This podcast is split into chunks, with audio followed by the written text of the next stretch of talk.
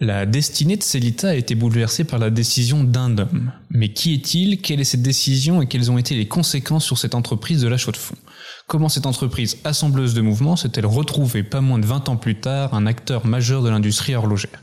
Pour vous raconter cette histoire, j'ai le plaisir de vous présenter Sébastien Chaulmonté, directeur de l'innovation et du marketing chez Celita. Sébastien, bienvenue sur Tourbillon Watch. Merci de me recevoir. C'est avec plaisir. Je tiens à, rappeler que ce podcast est réalisé en partenariat avec Europastar et il fait écho au dossier qu'ils viennent de publier sur les mouvements. Il est disponible sur leur site et il vous fera découvrir un autre aspect pas moins central de l'industrie horlogère.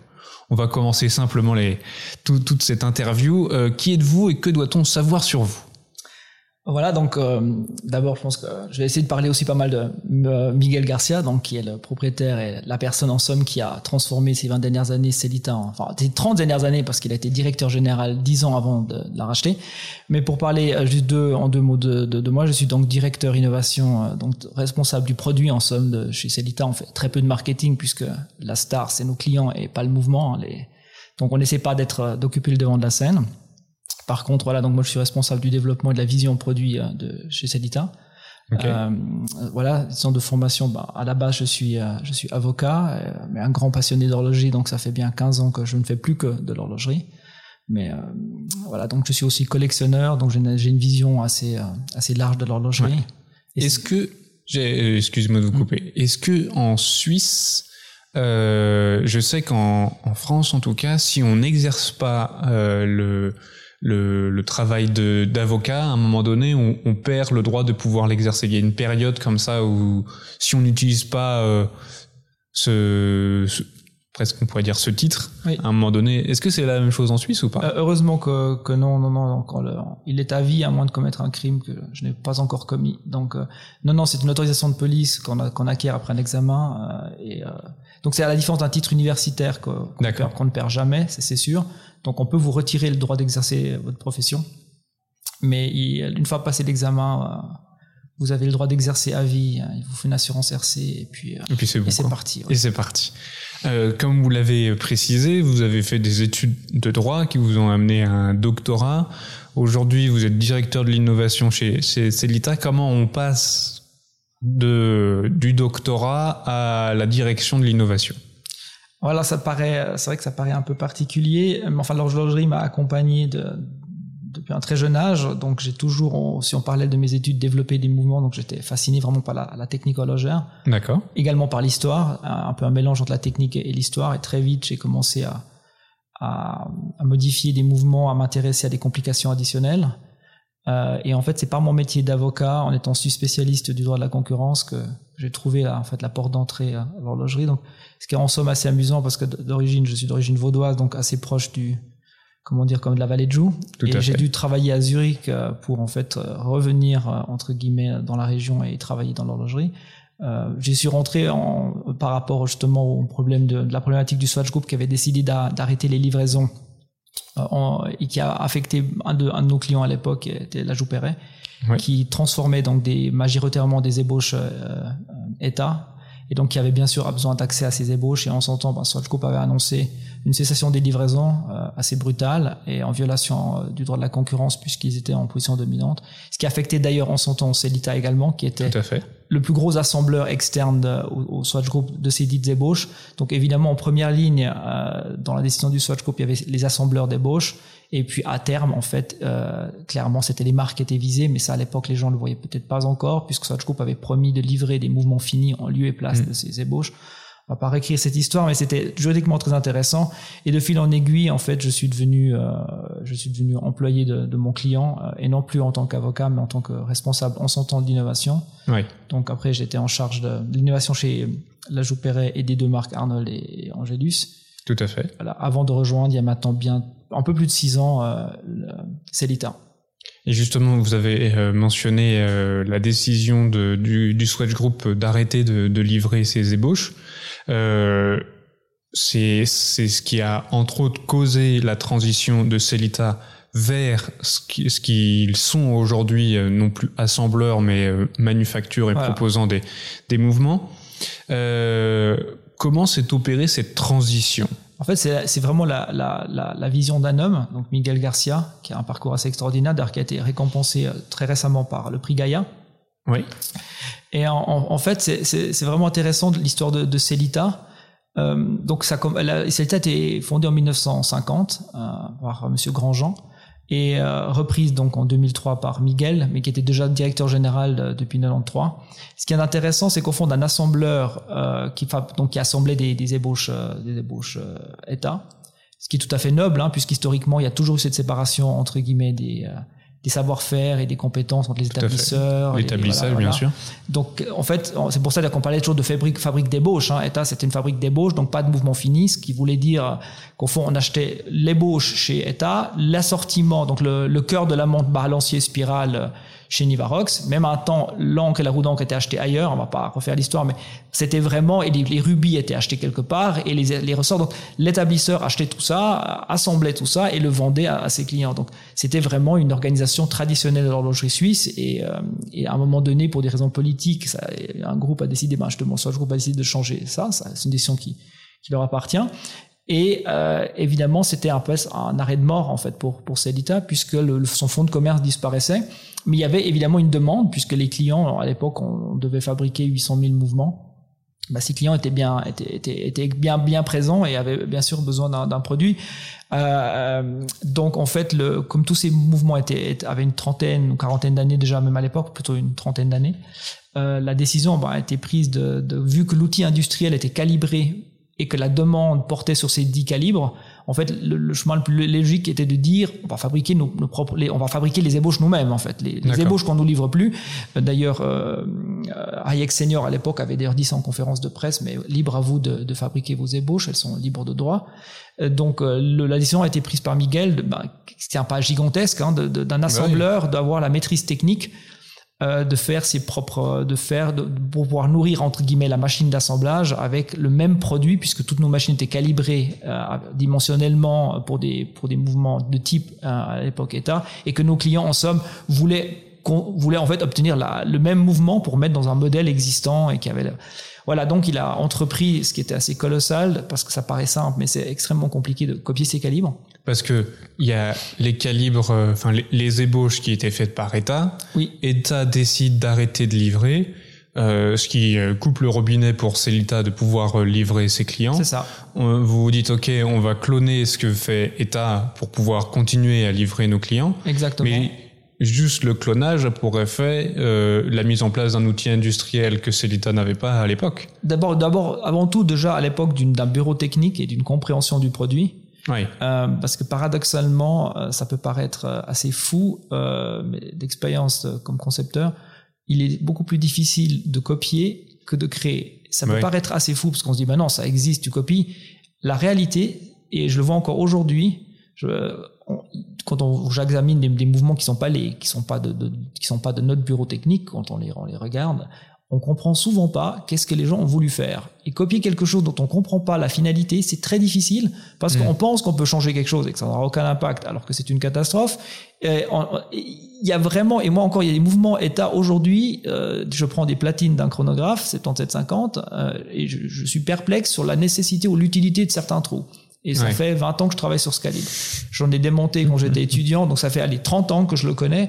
Il y a encore des choses qui me laissent perplexe où euh, je me dis mais qu'est-ce qu'ils ont voulu faire? Et je suis sûr que c'est des gens très intelligents et qui mm. savaient ce qu'ils font. Donc copier sans comprendre, c'est très très dangereux. Parce qu'on maîtrise pas tout et on copie bêtement des fois et on, on, hérite de problèmes qu'on n'a pas, pas, pas créés en fait. Mais bref, à l'époque, la question était très, très simple. Je faisais pas partie de l'entreprise, mais le, but était simple, c'était d'avoir exactement, de, de vendre à nos clients le même produit qu'avant. Donc, euh, ce que Miguel a dû faire en son temps, c'était déjà d'abord créer un bureau technique. Hmm. Parce qu'avant, on n'avait pas de bureau technique. On avait des techniques, des, techniciens horlogers, on avait beaucoup de compétences. On était très très fort en assemblage. On était le plus gros, je dirais, en assembleur. Donc on avait une énorme compétence là-dedans, mais c'était une centaine de personnes. Juste hmm. pour mettre ça en perspective, on est 900 aujourd'hui. Euh, oui, il y a une petite montée en puissance. Voilà, c'est ça. Et, et, et l'idée, depuis le départ, ça n'a pas été de verticaliser, ça a été de travailler en fait avec le, le réseau de sous-traitants aussi euh, qui existait déjà et qui travaillaient ensemble, qui travaillaient pour État. Et c'était d'aller travailler avec les meilleurs de la région. Donc euh, nos sous-traitants sont en moyenne à moins de 50 km de chez nous. Et, donc en fait, j'aurais envie de dire que le, le, le noyau, le, vraiment la, la problématique première, c'était de maîtriser les plans et de bien comprendre ce qu'on fabrique et, et ensuite d'avoir d'avoir aussi la, les, la vision d'aller commander des millions et des millions de composants pour aller chercher un prix. Parce que ce qu'il faut bien savoir, c'était qu'en son temps, et c'était pour l'industrie impensable que quelqu'un puisse concurrencer État avec ses 5-6 millions de mouvements mécaniques à l'époque euh, parce que nous on n'avait quand même pas ce volume. Hein. Il faut quand même bien voir qu'à l'époque on était un cinquième du volume d'État. État avait hérité de tout le savoir-faire de l'horlogerie suisse, puis c'était la, une réunion de plusieurs fusions. Donc quelque part ils étaient assis, je dirais, sur toute la tradition, le savoir-faire historique suisse, hein, y compris Nivarox, les assortiments. Tout le monde, 99% de l'industrie, on s'entend, Rolex y compris, achetait ses Spiro chez Nivarox. Donc ils avaient une avance technologique et qu'ils ont probablement une bonne partie encore, puisqu'ils ont il y avait toutes les sociétés euh, qui avaient fait, euh, qui avaient, qui avaient, qui avaient fait ce qu'est le SwissMade d'aujourd'hui. Bref, donc, euh, le, donc dans un premier temps, il y avait cette maîtrise technique, et dans un deuxième temps, il y avait le, de, de s'entourer d'un, d'un grand euh, tissu de, de sous-traitants pour fabriquer en très très grand volume et aller chercher ce fameux prix euh, d'un calibre. Euh, qui était de combien à l'époque pour avoir une idée en tête J'ai envie de dire une cinquantaine de francs. Oui à l'époque, voilà, dans une version, de, voilà, euh, dans une version, voilà, ils, sont Swiss made avec un mouvement à 200, 200 composants. Voilà, les prix aussi avec l'inflation depuis 20 ans ont bien monté, mais encore aujourd'hui, le, notre gamme de prix reste un, challenge hein, de tous les jours de sortir quelque chose de fait en Suisse entièrement. Mm. Euh, dans les composants que l'assemblage, euh, bon, l'assemblage c'est obligé pour le Swiss made, mais les composants aussi chez nous sont, sont Swiss made. Ça reste un, un gros challenge. Bref, donc voilà, il y avait d'abord cette phase-là euh, qui était de, de... ensuite, ben, il avait aussi fallu euh, s'attaquer un peu à l'assortiment parce qu'on était limité on euh, par rapport à Nivarox au volume. Donc ça c'était le, le, plus difficile, ça reste le balancier spiral avec un avec une compétence très très forte chez, chez Nivarox. Et puis ensuite de convaincre les clients évidemment de switcher parce que aussi voilà les, tout, début, tout début est difficile donc il y a eu une grosse montée en puissance aussi au niveau de la qualité des, de nos produits les, les 20 dernières années et donc et puis de maintenir la baraque Aujourd'hui, évidemment, on s'est verticalisé. On a vraiment le, on mérite le terme de manufacture. On viendra peut-être sur ce terme parce qu'il est très galvaudé. Et puis, au fond, il doit être défini. Je pense qu'à chaque fois qu'on l'utilise. Je, je, pense aussi. Donc euh, voilà, parce qu'on fait rien à la main. Il n'y a pas de manufactum dans, dans enfin, si, tous nos mouvements sont assemblés à la main. Donc c'est faux parce qu'on a des chaînes d'assemblage traditionnelles et des horlogers. Mais, mais c'est pas les composants, c'est pas fait, c'est pas du fait main euh, comme on le célèbre aujourd'hui dans certaines maisons. Euh, on, a, on s'est beaucoup verticalisé depuis. Donc après, Miguel a, a, fondé en Allemagne une manufacture pour les laitons, donc la base hein, de chaque mouvement. Donc les, les laitons, c'est-à-dire la platine et les ponts, donc ce qui constitue en volume, je dirais, la plus grosse partie du, du, mouvement. On, il a ensuite aussi racheté une société de, galvanoplastie et de, et de, décoration, ce qui est essentiel parce qu'on s'imagine pas ce que ça coûte. On le voit un peu avec les matières premières, hein, quand on parle du rhodium qui explose il y a quelques années, où on voit les, toute la famille des platines qui coûtent très cher.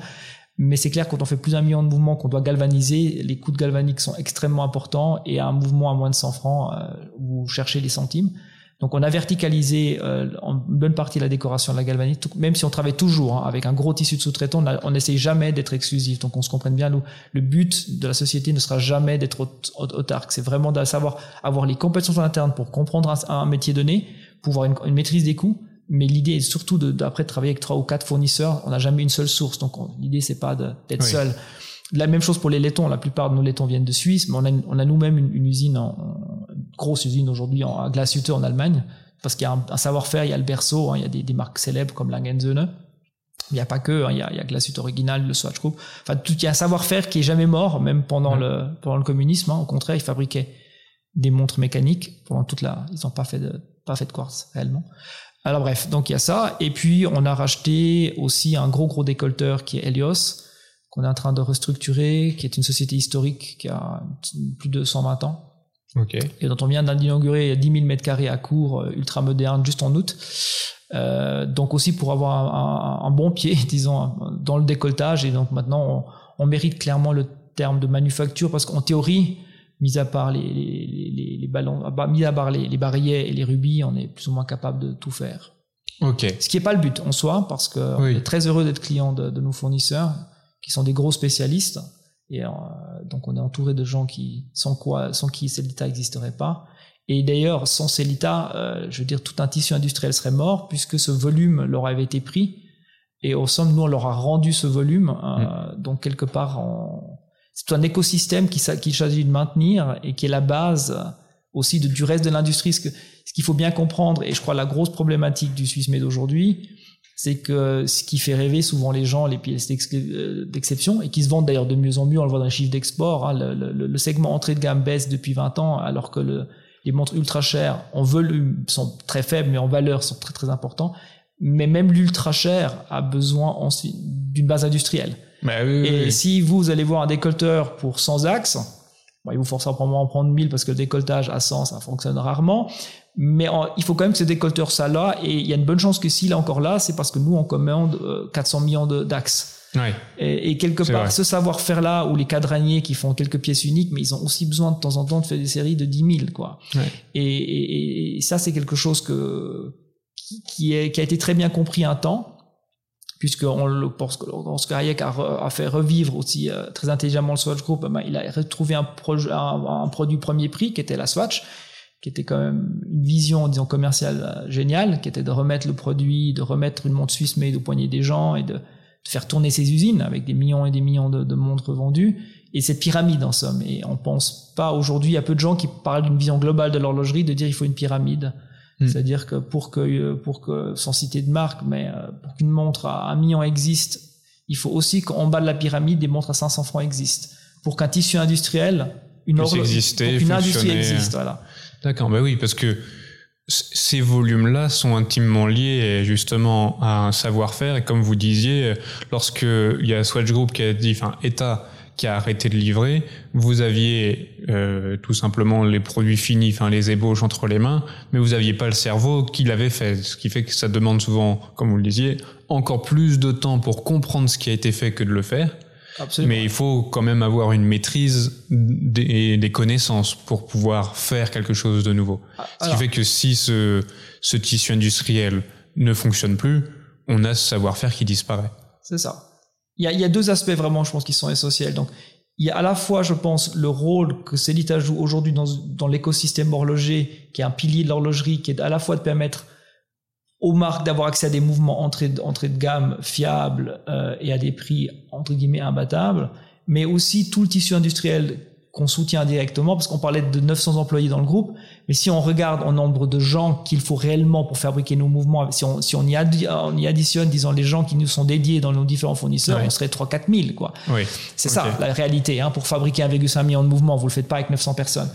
Donc vous avez forcément besoin d'un énorme tissu autour de vous, un écosystème que vous faites indirectement vivre et qui vous permet de vivre. Enfin, c'est un écosystème. quoi. Et donc, il- je pense qu'il y, a- deux aspects vraiment intéressants dans, dans l'évolution de, de Celita. C'était la nécessité pour les marques d'avoir un produit interchangeable dans leur collection et de pouvoir switcher et de pouvoir en partie pendant des années, hein, ils ont eu du état parce qu'ils avaient le droit d'acheter encore, soit certes en quantité réduite, mais ils avaient un droit. Donc jusqu'au bout, les gens ont acheté du, du état quand ils ont pu, Mhm. mais ils substituaient chaque année les baisses successives qui avaient été décidées et négociées avec la Comco. Avec du Celita. euh, C'est ça. Et donc, en fait, on devait faire ce produit qui devait être similaire et en même temps, on montait nous en volume avec nos sous-traitants. Donc, euh, cette phase de, phasing in, elle a, eu, lieu. Et puis, très naturellement, un peu comme des sociétés ou des, nations qui s'industrialisent, elles, elles commencent avec la copie. Euh, on, pense, on, a oublié la pacotille japonaise parce qu'aujourd'hui, on le voit depuis 20-30 ans, le, Japon est un pays technologique. Mais ils ont aussi commencé, je dirais, par faire des produits dont l'ingénierie venait d'ailleurs alors qu'aujourd'hui ils ont leurs propres ingénieurs. Et avec Celita on a eu cette évolution qui est en train de prendre forme qui est de passer du produit générique qu'on a quand même massivement transformé. Ouais. voilà ce qui a aussi un impact parce qu'on on a fabriqué beaucoup aussi pour du SAV pour pouvoir réparer des montres avec des mouvements état donc ça c'est aussi un aspect où on fait toujours très attention de pouvoir aussi aider nos, clients à réparer des montres qui ont 20-30 ans mais gentiment évidemment on a aussi fait évoluer les produits qu'on a hérités entre guillemets faire plus de réserves, plus de fiabilité, plus de réserves de marge, plus de fiabilité. Et maintenant, bah justement, aussi un peu la raison de mon arrivée il y a, il y a, il y a six ans, euh, c'est de lancer la nouvelle génération de à quoi peut ressembler un produit qui n'est pas typé État, euh, Mhm. puisqu'État eux-mêmes, Swatch Group ou autres, euh, et les autres sociétés évoluent beaucoup. Et nous, on, on est en train de mettre en place notre propre euh, C'est parfait parce que c'est une des questions qui arrive à la suite. Du Oui. coup, on garde le, le- le suspense. On va revenir sur justement le terme de manufacture. Euh, à quel moment on peut se considérer manufacture?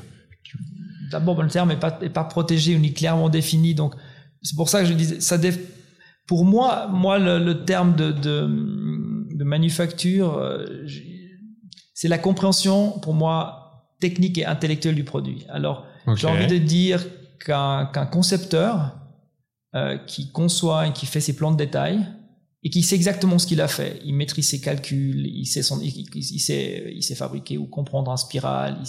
vraiment, il n'y a pas de black box dans son mouvement. Il n'y a pas mm. d'élément qu'il a acheté dont il ne comprend rien et qui monte dans son mouvement en espérant que ça marche. C'est-à-dire qu'il a une compréhension totale de ce qu'il a sous les yeux. Ouais. Et il a la maîtrise ingénierielle. Il peut modifier chaque paramètre parce qu'il le comprend. Il n'achète pas quelque chose, un plugin qui, qui met dans son mouvement en se disant ça, marche. Bon. Et pour moi, dès que vous avez cette maîtrise-là, euh, et même si vous sous-traitez ensuite l'entier de la fabrication, vous êtes quelque part déjà pour moi une manufacture parce que vous avez la maîtrise intellectuelle, technique, technologique de votre produit.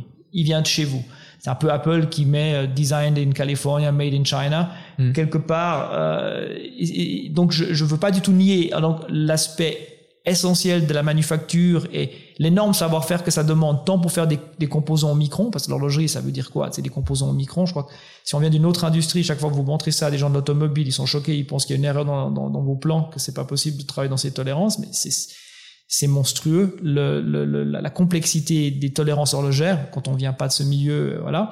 Donc c'est un métier énorme. Chacun, que ce soit des décolteurs, les usineurs, ils ont un savoir-faire en Suisse qui est, qui est phénoménal euh, et qui nous protège des fois quand même encore un peu parce que les produits asiatiques ont pas forcément cette qualité-là. On peut discuter de certains autres du Japon et autres, mais on a vraiment un gros savoir-faire en Suisse dans cette micro-mécanique. Et puis ensuite, l'assemblage en grand volume pour que ça fonctionne et que tous les mouvements soient identiques, il manque pas une goutte d'huile, parce qu'une goutte d'huile dans un mouvement qui manque, c'est forcément à terme une catastrophe. Donc, garantir quand vous avez 50 points d'huilage, que vous, un million et demi de mouvements, ils les ont tous dans la bonne quantité parce que pas assez d'huile c'est mauvais, mais trop d'huile c'est tout aussi mauvais. Hmm. C'est un énorme savoir-faire. Mais j'ai envie de dire que votre, le premier pas pour moi pour être qualifié de, de, de manufacture, c'est de, de, de, comprendre réellement ce qu'on fabrique. D'accord, c'est la compréhension du produit. Voilà. Ensuite, d'aller se faire aider toutes les grandes maisons même les plus grandes manufactures de la, grande maison de la, vallée de Joux avaient toujours des sous-traitants pour du décolletage, de l'usinage, et personne n'aurait jamais pensé pouvoir dire que ces gens ne sont pas des manufactures, en ce sens que, en ce sens qu'elles maîtrisaient et développaient leur propre mouvement. D'accord. Donc, quand on développe son propre mouvement, je crois qu'on peut clairement s'appeler manufacture. Si on prend maintenant l'exemple de Celita, ça va bien sûr nettement plus loin, puisqu'on maîtrise, je dirais, à part les rubis et les, les, les ressorts de barillet, où il y a vraiment des maisons spécialisées, on maîtrise tout. Donc nous aujourd'hui, je dirais avec nos avec nos avec nos sociétés sœurs, on, est verticalisé, voilà, disons-le comme ça. Mais je pense qu'on peut mériter le titre manufacture bien avant. Oui. Non, très bien, parfait. Explication claire. Mais voilà, ce terme après, il sera défini différemment si horloger indépendant. Euh. Oui, mais je pense que justement, si on reprend l'étymologie du terme manufacture, c'est manufacturer, c'est le fait main, mais on peut pas faire quelque chose à la main si on maîtrise pas ce qu'on fait. Ça. revient justement au point de vue de la maîtrise technique, intellectuelle. De savoir ce qu'on a sur les, sur, voilà, de savoir, connaître son objet. Non, mais parfait. Euh, vous produisez pas moins d'1,5 million de mouvements par an. C'est pas mal. C'est pas mal. Euh, ce qui fait, euh, comment, justement, il y avait toute cette question de, c'est un nombre, c'est un chiffre, euh, très important juste 1,5 million. Je pense qu'on pourrait remplir euh, la salle où on est juste avec les mouvements qui ont été produits en un an. Euh, comment on réussit, comment fait-on pour concilier production à grande échelle et justement qualité, enfin une qualité digne du, du Swiss made. Comment vous arrivez chez Celita à se dire on, on fait quelque chose de qualité et en plus on fait en grande quantité? Voilà. Alors je crois que le, le, challenge principal chez, chez, chez Celita, c'est la grande diversité de nos produits et en somme que nous ne faisons pas de produits sur étagère. C'est-à-dire que, c'est-à-dire que chaque produit, chaque commande est fabriquée spécifiquement pour le client. C'est-à-dire qu'on n'a pas de produit type produit standard. Alors on a, on a des familles de calibres évidemment. Hein. On a, Il faut de toute façon. On a on a on a vraiment beaucoup de on a on a au moins 11 familles, ça dépend comment, comment on, les, on, les, on les regarde. Mais euh, ce, qui, ce qui est intéressant, c'est que quand vous commandez un, calibre chez nous, vous pouvez définir la finition. On a déjà rien qu'au niveau finition, on a quatre finitions définies standard. Hmm. Ça paraît peu, mais vous pouvez panacher. Après, vous pouvez faire du sur-mesure de finition. on en propose déjà quatre, sur, entre guillemets, sur catalogue, même si elles ne sont pas en stock. Une fois que vous avez défini ça, vous définissez une galvano. Vous en avez cinq ou six, donc voilà. Donc si vous faites déjà là le jeu des possibilités entre les types de finition, côte de Genève, perlage, satinage, ou vous faites un mix, après vous jouez avec les couleurs, vous avez déjà un multiple énorme. Et ensuite, vous choisissez un type d'échappement, donc une précision. Donc, euh, donc euh, vous pouvez tout à fait choisir un mouvement très très décoré, avec un échappement premier prix ou alors un mouvement très simple au niveau décoration, mais une bête de course avec un, avec un, certificat suisse de chronométrie. Donc parce qu'on dépose beaucoup de nos calibres au, au, au COSC. Voilà, on a des clients chez nous qui sont 100% COSC. Et donc vous pouvez déjà faire ce choix qui est de dire non, moi je fais une montre dans la précision, doit être bien sûr toujours dans les tolérances suisse made qui sont quand même très serrées hein, par rapport à des, à des mouvements d'autres origines, mais je suis surtout, moi, je veux des vis bleuies, moi j'ai un style un peu baroque, j'aimerais des belles côtes, voilà. Donc vous avez un budget que vous pouvez allouer sur différents aspects de votre calibre. Vous pouvez aussi dire que vous allez pour la totale, donc vous avez la meilleure décoration possible et le plus bel échappement, l'échappement le plus qualitatif. Hmm. Donc déjà quand vous combinez tout ça, après vous venez évidemment aujourd'hui rajouter une masse oscillante, dans la plupart des cas, puisque 99% de nos mouvements sont, sont automatiques, euh, qui est bien sûr doit être à votre effigie, donc avec un plus que juste un gravage de nom, mais avec une découpe, si ou une forme extérieure, donc avec un outillage. Okay. À vous. Et ça vous propose ça, on propose évidemment. Donc on n'a pas de, de, clients chez nous qui prennent entre guillemets du standard. Donc une fois qu'on a cette commande, nous on prépare déjà les composants. Il a évidemment la problématique sur un virgule mouillant, c'est que si vous avez décidé que votre mouvement il allait être noir, hmm. que la masse allait être en or 2N, vous allez avoir un gravage avec un poton un peu particulier rouge parce que ça ressort bien sur du 2N, mais qu'évidemment votre mouvement lui est en noir PVD, enfin on fait pas du PVD, on fait du, du ruthenium noir, enfin un noir profond.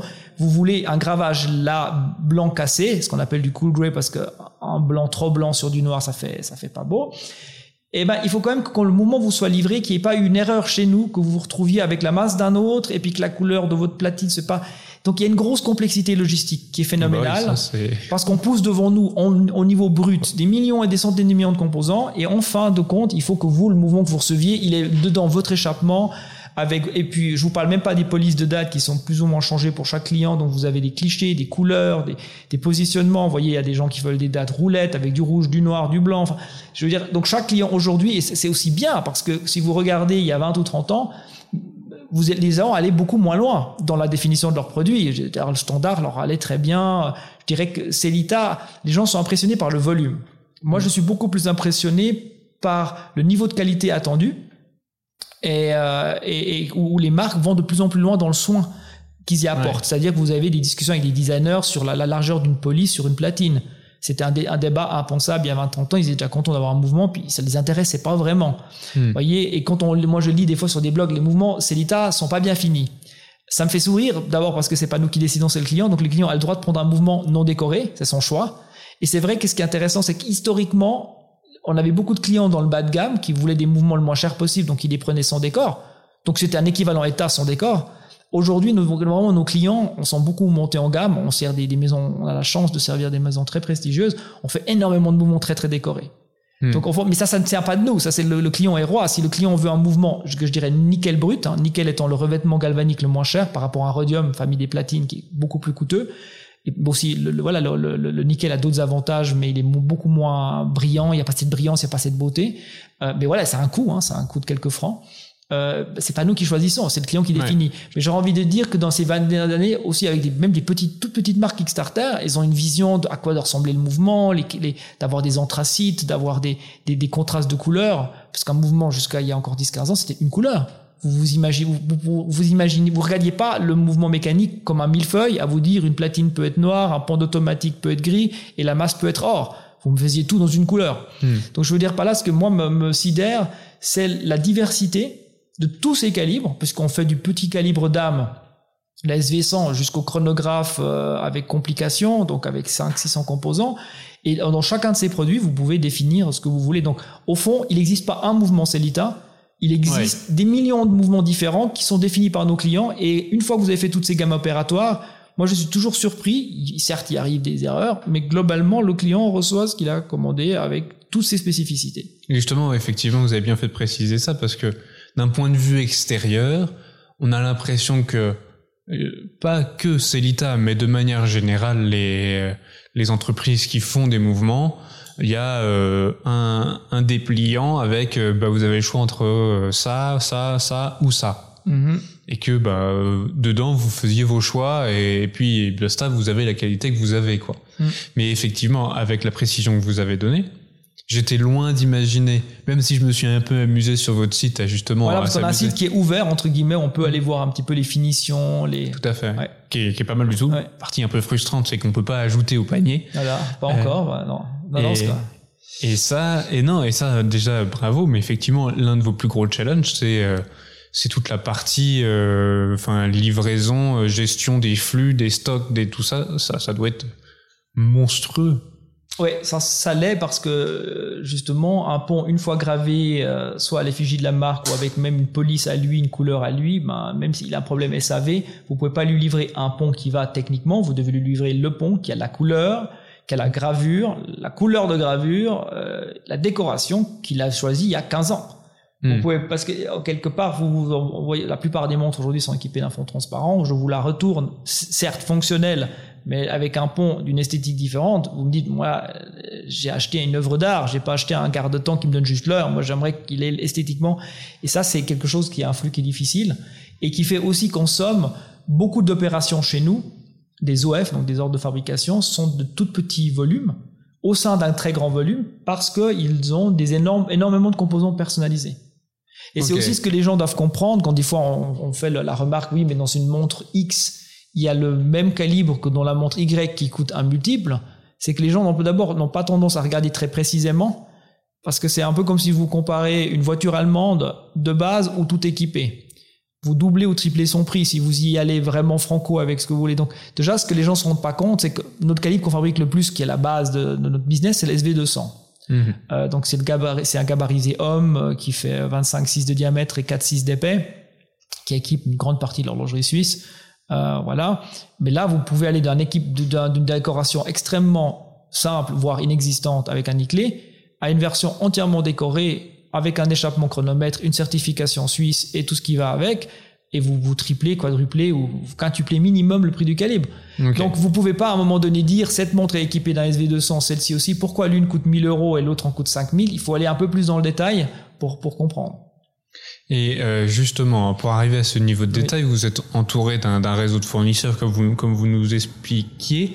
Euh, Qu'est-ce que vous faites en interne chez Celita Alors, d'abord, on a différents fournisseurs pour tout ce qui est laiton et décolletage. Donc, en théorie, on a des mouvements qui sont plus ou moins tous faits euh, entièrement chez nous, entre guillemets. Mais notre cœur de métier reste à ce jour et où nous, nous ne déléguons rien et faisons tout, c'est tout ce qui est l'assemblage. Ok.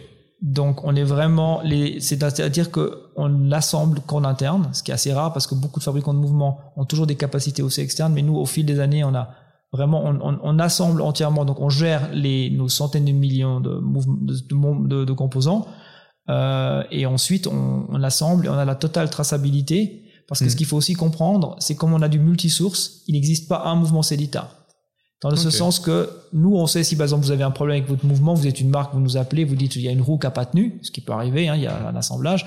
Ça ne veut pas dire que tous les mouvements Célita sont impactés. Ça veut dire qu'on a un lot d'un certain jour, d'un certain fournisseur qui a un problème. Et nous, on arrive à tracer par des QR codes, des codes sur les mouvements. On arrive à remonter le jour où la roue a été fabriquée, qui l'a fabriquée, et à essayer. Et on peut comme ça aussi faire ou un rappel ou aller jeter notre stock s'il en reste. C'est aussi pour Ouais. ça qu'il existe, même si vous êtes client et que vous achetez à des mois différents, vous n'aurez pas la même roue au même endroit du même fournisseur. Vous- Elles sont certes interchangeables, on fait pas d'appairage, on n'est pas dans l'horlogerie du, du 18e siècle, mais on sait exactement qui a fabriqué quoi, quel jour. Donc par exemple, si vous avez une référence de roue chez nous, elle n'est pas mélangée avec un million de roues qui ont été livrées deux jours avant. Il y a Hmm. des sachets, ils ont des codes barres et on a une grosse traçabilité. Il il pèse combien le fichier Excel qui gère tout ça? Euh, c'est euh, c'est énorme. Et surtout les cardex pour stocker en, ne mélangeant pas et en ayant euh, donc on a des on a plus on a deux logistiques dans deux bâtiments pour gérer euh, on a une log 1 et une log 2 euh, voilà. Et ensuite on crée un OF et donc les composants envoyés à la décoration ceux qui sont Ouais. avec les qui sont gravés après coup Et là, encore une fois, faut pas se tromper. c'est ça. Et là, on a bien sûr notre propre décoration euh, qui s'appelle Technicore, hein, une trentaine de personnes qui, ou alors des spécialistes. On a entouré de gens très très doués en niveau décoration pour des, aussi des choses très spéciales. Hein. De plus en plus, les gens veulent des choses très exclusives ou quelques ateliers, euh, surtout sur chaud de fond, sont très très spécialisés là-dedans. Nous, avec notre propre société, on essaie plutôt de, de proposer les grands les grands classiques, les côtes de Genève, les perlages. Hmm. Mais si vous voulez un, un décor laser 3D, hein, ce qu'on fait avec des- il y a des, des très gros spécialistes et ce serait par exemple là, on, on délègue à des ateliers très spécialisés. Comme Ouais. on fait pas de PVD en interne ou de DLC, ces traitements modernes, on fait nous des galvanos, par exemple. On se limite à ça. Donc euh, ça, c'est 100% euh, chez nous. Donc tout l'assemblage horloger, tout le contrôle est fait 100% chez nous et une partie des composants sont faits dans, chez nos sociétés filles ou dans notre réseau de sous-traitance. D'accord. Mais voilà, nous, on est vraiment, je dirais, notre cœur de métier, c'est de savoir, d'un l'autre composant, faire un mouvement qui fonctionne. Ouais. Et c'est pas une mince affaire. Non, là, je, je comprends petit à petit euh, que. Parce que c'est pas parce que vous avez tous les composants, que vous les assemblez, que ça fonctionne. C'est pas malheureusement aussi simple que ça. Ça serait tellement bien. Voilà. Ça serait tellement bien. Et, euh, des fois, on se demande, des fois, on- quand on sort, parce qu'on a une séance technique euh, avec toute la direction une fois par semaine, et honnêtement, j'ai accepté l'idée à laquelle je me suis refusé pendant des années. C'est comme un organisme vivant. Vous vous dites, on fabrique un un calibre de ce genre depuis 20 ans. Pourquoi on a des tels cycles de vie, de choses qui reviennent, qui redisparaissent, de problèmes Vous voyez ce que je veux dire? Vous dites, mais à moment donné, c'est stabilisé. Hmm. Mais pas quand vous travaillez dans le micron, parce que si toutes les cotes sur vos plans sont un jour contre vous, d'accord? C'est comme gagner au loto, ça peut être un coup d'énorme coup de chance, vous avez les six bons numéros, mais en mécanique, vous pouvez savoir les six numéros contre vous. Et Hmm. un truc qui a marché super bien pendant 10 ans, il se trouve que votre fabricant de roues, il était dans la tolérance supérieure, mais certes encore dans le plan, votre fabricant de la platine, il était certes dans le plan, mais à l'inverse, et votre rubis, il n'est pas exactement parfait, parfait, parfait, parce qu'on parle de tolérance de quelques microns, et on y est vite à quelques microns, et tout à coup, ben, un, mou- un mouvement marche moins bien, vous, vous devez redésassembler, re- re- refaire des composants, alors qu'au fond, le même produit, combiné un peu autrement, avec fonctionne. Donc, vous pouvez même pas dire que c'est un composant qui est fautif. C'est en fait un assemblage malheureux. Et Hmm. statistiquement, quand vous en faites 1,5 million, vous avez ce cas de figure plus souvent que quand vous en faites, euh, faites Trois. Voilà, c'est Ouais. ça. Et il y a des cas de figure, je pense que quand vous faites des montres à la main, vous ne les rencontrerez juste jamais. Et puis ensuite, c'est des, quand même des, voilà, des, des, des mouvements euh, où les, aujourd'hui les attentes de qualité sont très très élevées, donc euh, on peut pas se permettre. euh. Donc ça aussi, il y a eu un investissement de la part de, de Miguel dans la structure au niveau qualité qui est, qui est impressionnant, au niveau des équipements, des équipes. Ah bah oui. Et ça, euh, ça même le, le prix de l'équipement est tellement élevé qu'on peut juste imaginer. Les, ah non, mais c'est c'est c'est un- c'est impressionnant. Ouais. Non, mais c'est très intéressant. Merci de nous nous faire comprendre en tout cas euh, toutes les complexités qu'il y a derrière un Ouais. un mouvement qui coûte euh, le SW200 à l'unité, on va dire. euh, Il est déjà, il est, il est pas vendu euh, Non, à l'unité, mais il faut compter une centaine de francs pour la ça. version de base. ouais, très bien. Mm. Et justement, vous. Et juste un dernier point, si vous Ouais. permettez, qui est intéressant, qui va peut-être aussi interpeller les gens, pour vous demander de votre cœur de métier. Et il y a une réponse, encore juste un tout petit ajout. On a plus d'ingénieurs chez nous qui développent des machines d'assemblage, Mm. donc des ingénieurs qui développent, parce qu'on développe nos propres machines d'assemblage, de, de préassemblage. Euh, des robots donc qui viennent mettre des roues sur des axes, parce que l'horloger est très bon. Aujourd'hui, l'homme, l'humain, est le meilleur pour assembler un mouvement. Par contre, s'il s'agit de mettre une roue sur un axe ou de, de river certaines choses avec des forces qui doivent être toujours les mêmes, le robot est meilleur, dans le sens qu'il y a une énorme continuité. Le, que ce soit le lundi matin 7h ou le vendredi 6h, Mhm. c'est la même chose. Euh, et donc de tout temps, l'horloger avait des potences, donc il a jamais essayé de mettre la roue lui-même. Sauf qu'aujourd'hui, si la potence est actionnée par un robot qui mesure la résistance et voir si la, la roue tient bien en, euh, dans les, dans les, en Z et sur l'axe, euh, voilà. Et ça, ces, ces machines-là, il n'y a pas beaucoup de besoin dans l'horlogerie parce qu'on est peut-être trois acteurs à avoir des volumes d'un d'un million et plus. hein. Mm. Euh, et très tôt, Miguel a compris que c'était le nerf de la guerre, c'était de pas partager ce savoir entre guillemets parce qu'on payait des développements externes et on le retrouvait dans, les, dans nos deux concurrents entre guillemets. Donc il a investi massivement et pour vous dire, donc aujourd'hui on a plus d'ingénieurs euh, pour faire des machines que d'ingénieurs pour faire du mouvement. On en a beaucoup dans les deux départements, mais Oui. je Mais dirais il y a une si on- différence quand même. alors si on devait faire une équipe de foot de l'une contre l'autre, ils ont plus de joueurs. Ouais. Ouais. Mm. Que, euh, oui, ça permet. Ok, ça on comprend davantage euh, Voilà. Le nerf de la guerre. Parce que je veux hein, dire, nous aujourd'hui on a, on a verticalisé le roulement à billes. hein. C'est vraiment un élément critique dans un mouvement, un roulement à billes pour la masse oscillante. C'est vraiment un élément critique, très coûteux dans un mouvement. On le fabrique nous-mêmes. On a, Miguel a pris la décision quelques années d'investir, donc c'était un énorme travail. Mais je dirais que mon équipe du BT, on peut faire un plan d'un roulement. Voilà, après il faut des essais. On, on peut faire ça, disons, un mois, on vous, on vous, on vous torche un tout nouveau roulement avec plein de, voilà, de calculs. hein, on peut- voilà.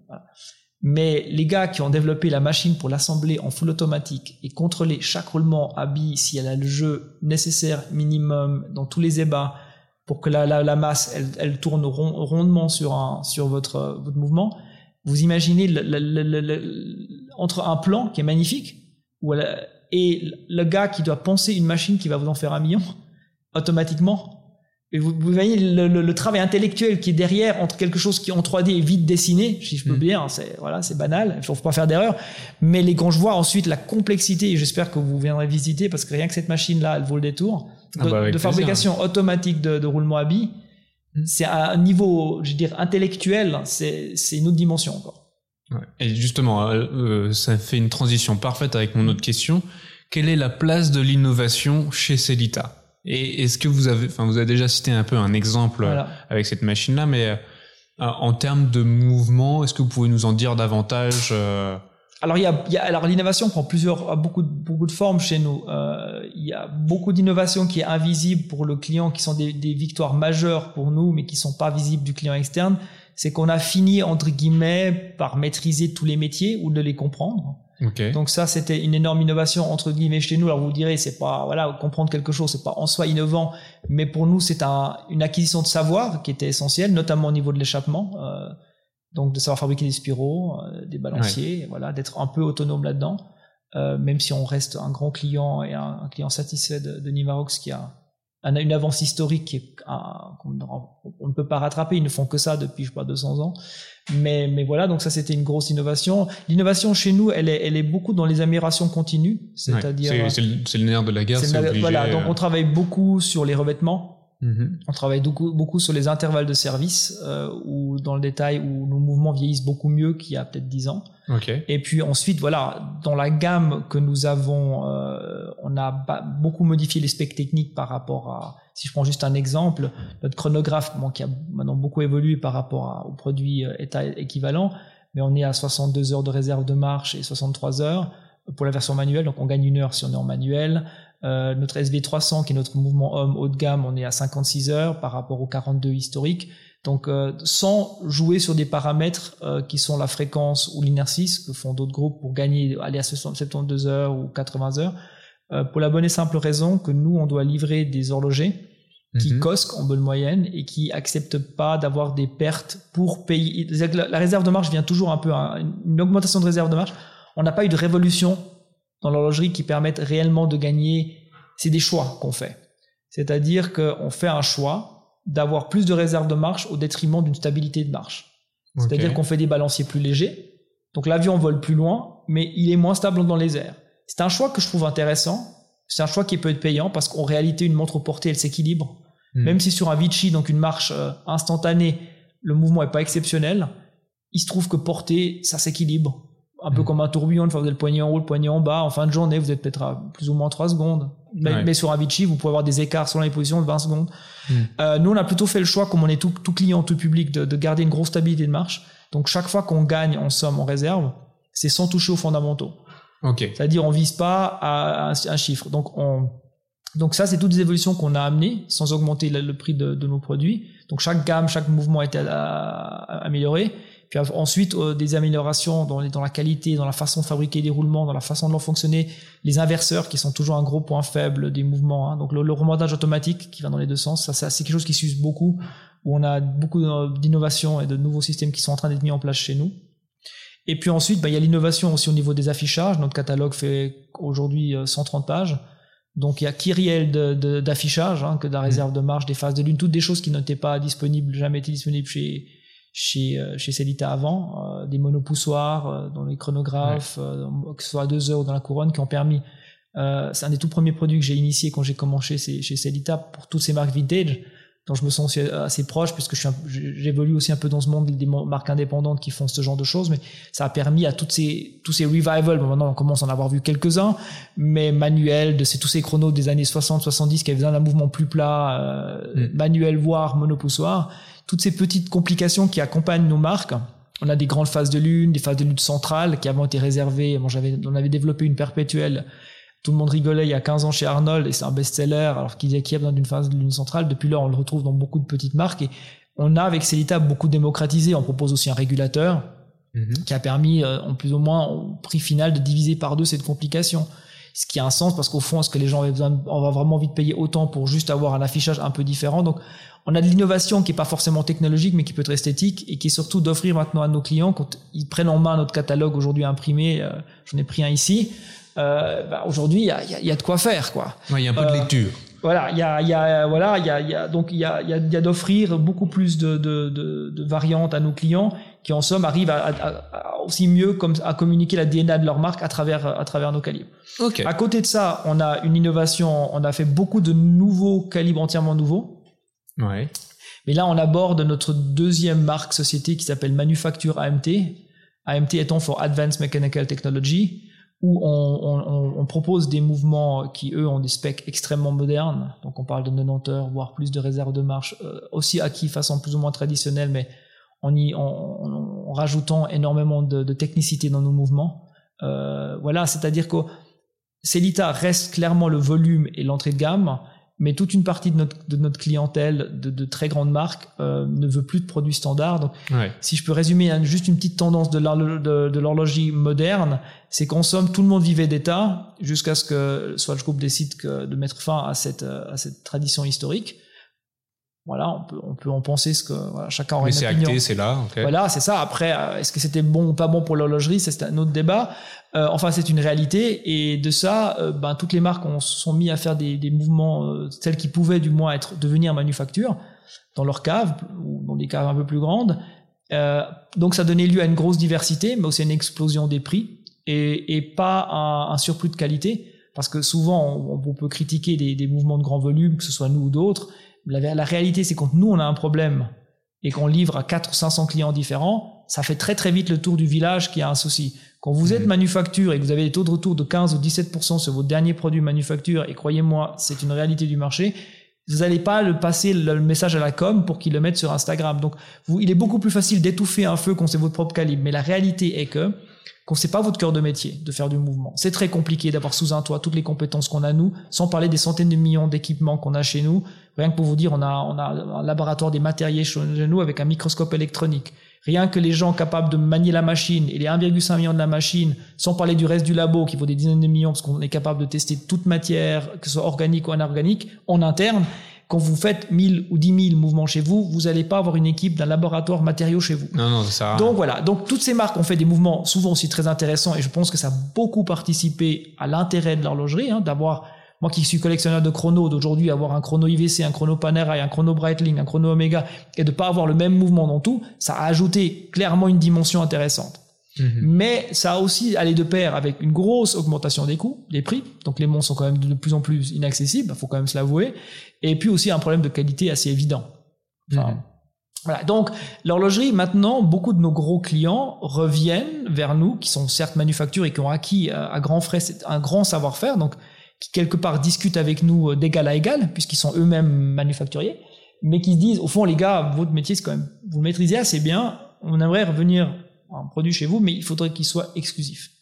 C'est-à-dire qu'en ouais. somme, la boucle se tourne, si on veut bien, se, se ferme, c'est-à-dire que on a eu des clients qui ne voulaient plus du produit standard, qui ont fait le leur, qui ont peut-être réalisé qu'on n'était pas si mauvais dans ce qu'on savait faire, mais qui ne peuvent pas revenir à la case de départ de dire je veux le même mouvement non, bah non. que je retrouve. Surtout qu'ils ont aujourd'hui une gamme de prix qui est supérieure et des attentes techniques énormes euh, et, et, et, une très grosse compréhension du mouvement. Donc on travaille de main en main avec aussi leurs ingénieurs et viennent, par exemple typiquement là, on a développé pour un grand groupe un, un calibre suite à leur cahier des charges. Bah, ce mouvement il a 30 rubis, euh, deux roulements à billes. Dans un mouvement traditionnel, vous n'avez pas deux roulements à billes, vous n'avez pas 30 rubis, vous avez euh, vous en avez au moins 5 à 6 de moins. Mm. Euh, il y a un embrayage quand vous le remontez en manuel, vous pouvez plus détruire l'automatique. Donc quand vous remontez votre montre automatique, elle se remonte comme une montre manuelle parce que tout l'automatique débraye. Ouais, mais c'est neuf composants, ça a un prix. Donc on est en train de rentrer avec Celita dans une deuxième phase où on a des produits très innovants mais où il n'existe pas de site internet. On ne communique pas parce que ce ne sont pas nos produits. On ouais. les fabrique certes, mais ils sont conçus pour nos, clients, pour nos clients, demandés par nos clients. C'est ça. Ok. Bah, génial. Et ouais. c'est ça, c'est cette transition, euh, c'est justement euh, ce que ce que Miguel Garcia euh, a initié, a initié il y a 4-5 ans, voilà. Ok. Et qui était d'accompagner. L'idée, si vous voulez, il faut vraiment voir, je crois que si on parle des grandes forces de Celita, il y en a beaucoup, mais la force déjà, on n'a aucun conflit d'intérêt puisqu'on n'a pas de marque. Donc oui, déjà, déjà, nous, on n'est on jamais, parce que vous voyez, si vous êtes client d'un groupe pour des mouvements, mais qu'ils ont des marques en parallèle, lorsque le marché est en surchauffe, vous obtenez vos mouvements avec 15 mois de retard, et quand le marché freine, on vous bourre, on vous bourre de vos mouvements. Nous, on n'a pas de problème, on n'appartient à aucun groupe, on n'a pas de marque. Donc déjà, nous, on se, on se cantonne à être un fournisseur. Hmm. On n'a pas d'ambition de devenir autre chose. Donc on on, on pas sur des marques, on n'a pas. On est très heureux de faire ce qu'on fait. C'est déjà bien assez difficile. Euh, faire des marques, c'est très très compliqué parce qu'il y a des bonnes années, mais il y a aussi des mauvaises années. Euh, donc nous, on est là pour servir tout client, de la marque Kickstarter au, groupe coté en bourse. Et ça, c'est notre cœur de métier. Et comme on est affilié à aucun groupe, et comme on n'a pas de propre marque, on est vraiment au service de nos clients. Donc globalement, Miguel est toujours à l'écoute de quelles sont les tendances, quelles sont les choses.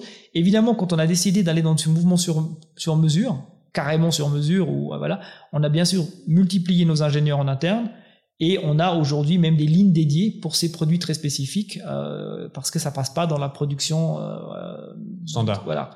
Mais l'idée, c'est clair que notre cœur de métier restera à l'entrée de gamme, où il y a aussi des innovations qui vont tomber très prochainement. Par exemple, on parlait du 200 qui est notre cœur de métier. Il va être totalement revu d'ici 18 mois avec 65 heures au lieu de 42 avec une avec avec énormément d'améliorations pour la durabilité et il va être tout public entre guillemets.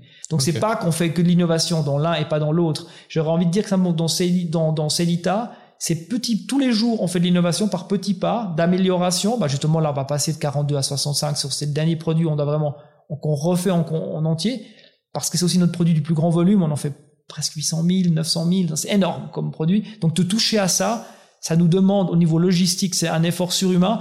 Donc j'aurais envie de dire que l'innovation Celita est moins perceptible, à part toutes les complications, le catalogue qui a, qui a pris 100 euh, pages en, 5 ans. Euh, mais, elle, elle, elle, est différente avec, avec AMT, c'est la page blanche, c'est ce que je vous disais, on a cet avantage énorme de pas être lié par un produit historique, ni dimensionnellement, donc on fait des mouvements plus grands, plus plats, tout ce que vous voulez, donc plus moderne, on va dans la, la tendance du marché, mais on n'est non plus pas lié par, ni par un produit existant où ça va avoir le même gabarit, parce hmm. qu'un client, ils veulent tous de l'innovation, les clients, puis quand c'est plus la même taille, ils disent ah, mais ça va pas dans mon modèle. Et ben voilà, l'innovation, il y a un changement.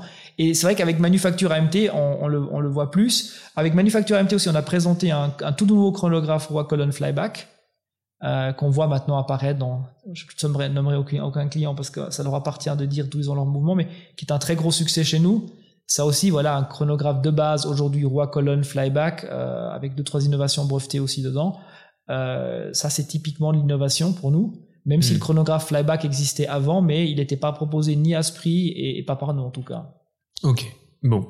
Sébastien, ça vous fait déjà... des visuels d'ailleurs. Oui, c'est génial, merci beaucoup. On va pas pouvoir partager, je pense, à l'oral. Non, mais, pour, euh, pour rien que pour moi, ça, ça, sera parfait. Bon, ça fait déjà 52 minutes. Euh, je pense qu'on pourrait continuer pendant des heures, mais pour euh, presque le bien de l'audience, voilà, je crois que on va on va s'en arrêter là. Déjà, cher Sébastien, je vous remercie pour votre temps et toutes ces explications. Ça nous merci à vous.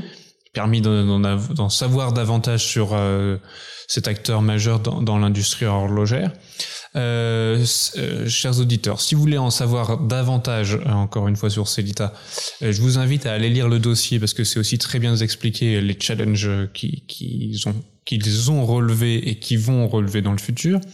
Rendez-vous sur, sur le site Europastar. si le podcast vous a plu, n'hésitez pas à nous le dire et à partager autour de vous. Et je tiens à remercier Alix pour le montage de ce podcast et on vous donne rendez-vous pour nos prochaines aventures.